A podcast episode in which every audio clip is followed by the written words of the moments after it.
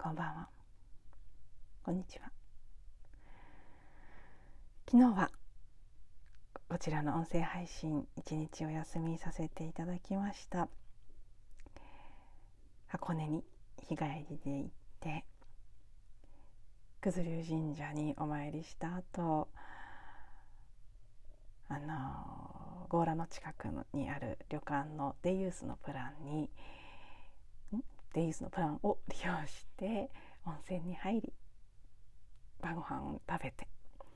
帰ってきました。あの都内のホテルとかのデイユースは今までも利用したことがありましたけど結構ね特にコロナ禍以降は割とプランも増えていろいろと面白いものがあるのでプチバケーション的な感じでたまに利用することがあったんですけど旅館のデイユースっていうのは初めてででも思った以上に楽しめましたしすごく充実感があって箱根ぐらいだったらなかなかこれも悪くないなと、うん、温泉はもちろん、うん、しっかり楽しめますしお部屋も使ってでお夕飯は普通に宿泊の方と同じものを食べるので旅行の時のような旅館のお食事っていう感じのお食事を食べて、まあ、一つ難点があるとしたら帰るのが億劫になるということではありますけどでもうん、まあ、結局その後寝て起きて朝ごはん食べてチェックアウトするっていうだけのことを考えると多少夜帰るという気だるさはあるにせよ温泉でもう顔も洗って髪も洗ってすぐ寝られる状態で帰って家に着いてパタッと寝るというこれもこれでなかなかそれで割安なんだったら結構いい一日の使い方かもと。私はなんとなく味を占めてしまった感じがするのでまた行きたいなよなんて思いながら、えー、帰ってきました。そして今回行って改めて思ったことですけど温泉っていうのはやっぱりいいですね。この温泉というものがある日本の強みというかっぱりねこれは大きいんじゃないかなって感じました。あの行く前の何日間かめまいが続いていたりすごく疲れとか眠さが続いていたり結構激しいこう周波数変化でエネルギー疲れみたいなものもあったんですけど今日はクラクラする感じはすっかり収まってだいぶあの温泉の地熱のエネルギーでグランディングしたなという感じですね。私たち人間が一番簡単にアーシング地球とのつながりをしっかりと確保できる方法の一つが温泉に浸かることじゃないかなと前々から思ってはいたんですけどあまり深いことを考えず特にやり方も何も意識せずただ温泉に入ってあの「はあ」っていうねもう独特の感覚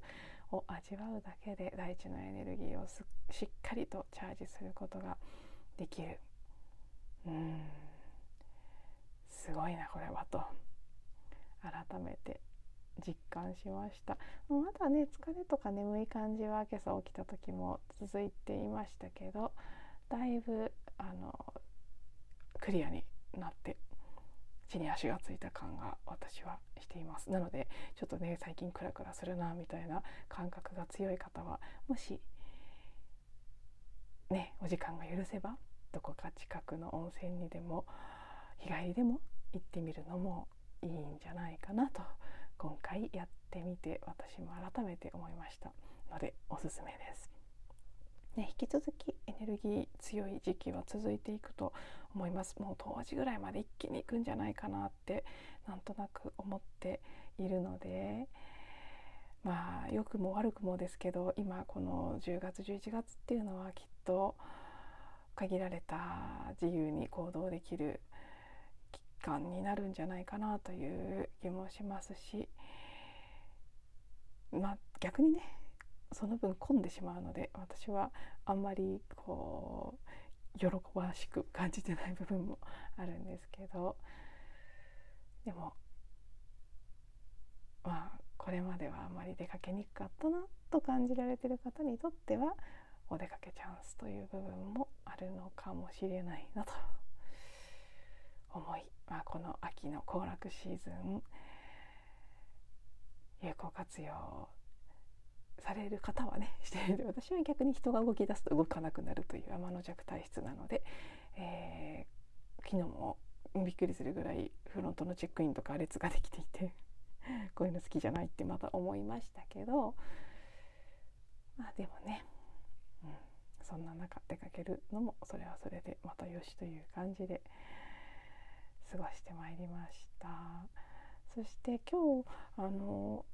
そうですねまなんか朝からたくさんの情報をキャッチしてる感覚はあるんですけど逆に情報量が多すぎて全くまとまってこない言葉にならないという感じが強くて何をお話ししようかなって録音を始める前ずっと思い巡らせていたんですけどなんかねこれっていうのふうに出てこないんですよね。ただなんか漠然とひたすらずっと出てきてる感覚はうん私たちがこれからこの平和を保っていくあるいはもうより平和な世界を実現していくために一体何ができるのだろうという問いです。うんなんかねあのニュースやワイドショーなんかを通して今社会の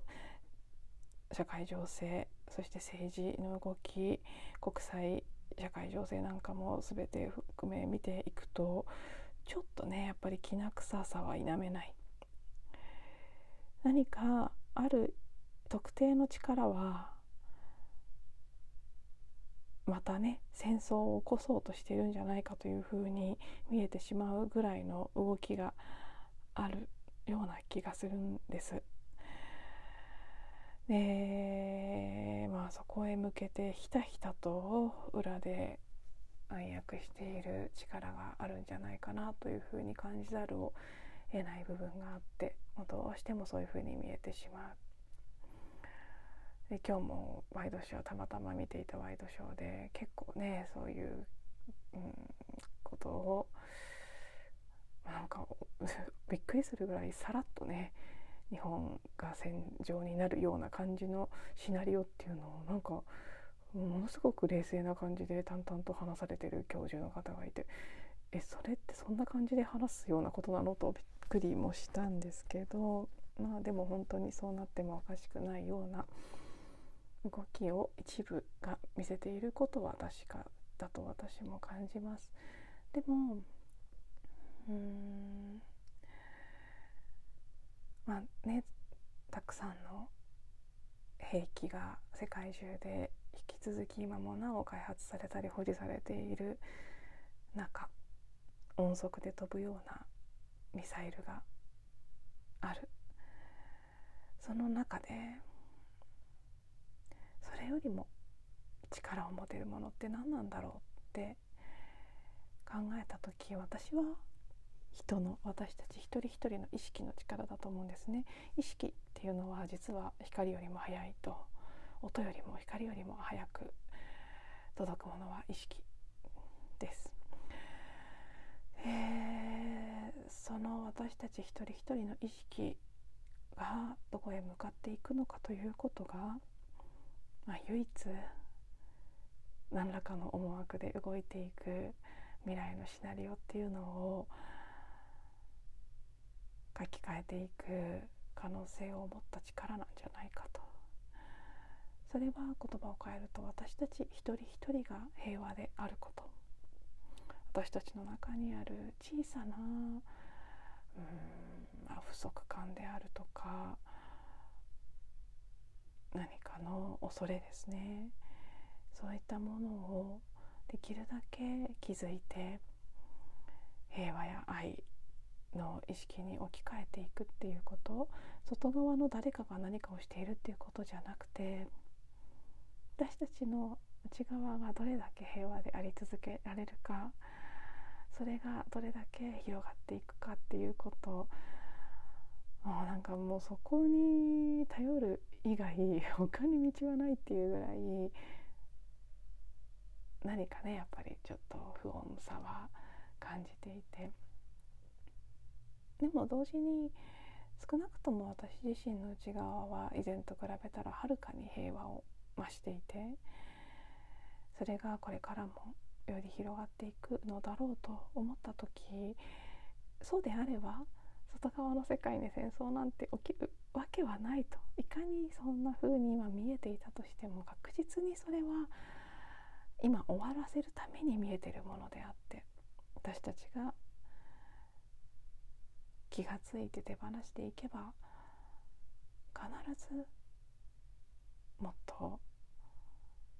希望にあふれた平和に満ちた世界が実現されていくんじゃないか。その、まあ、そのためにね本当に自分という存在にできる小さなこと一つ一つの小さなことをやっていくしかないし一体それは何なんだろうかと考えるというよりは何か少し祈りに近いような問いそれが何かあるのであれば教えてほしいっていう感じの問いをずっと心のどこかで感じて願っていたそんな一日だったような気がしています。まあ、この話はねまた改めてもう少し深まった時点でしていけたらなと思いますが 何でか分かりませんけど今日はそんな思いが出てきています。ということではい最後まで聞いていただいてありがとうございました。また次のエピソードでお会いしましょう。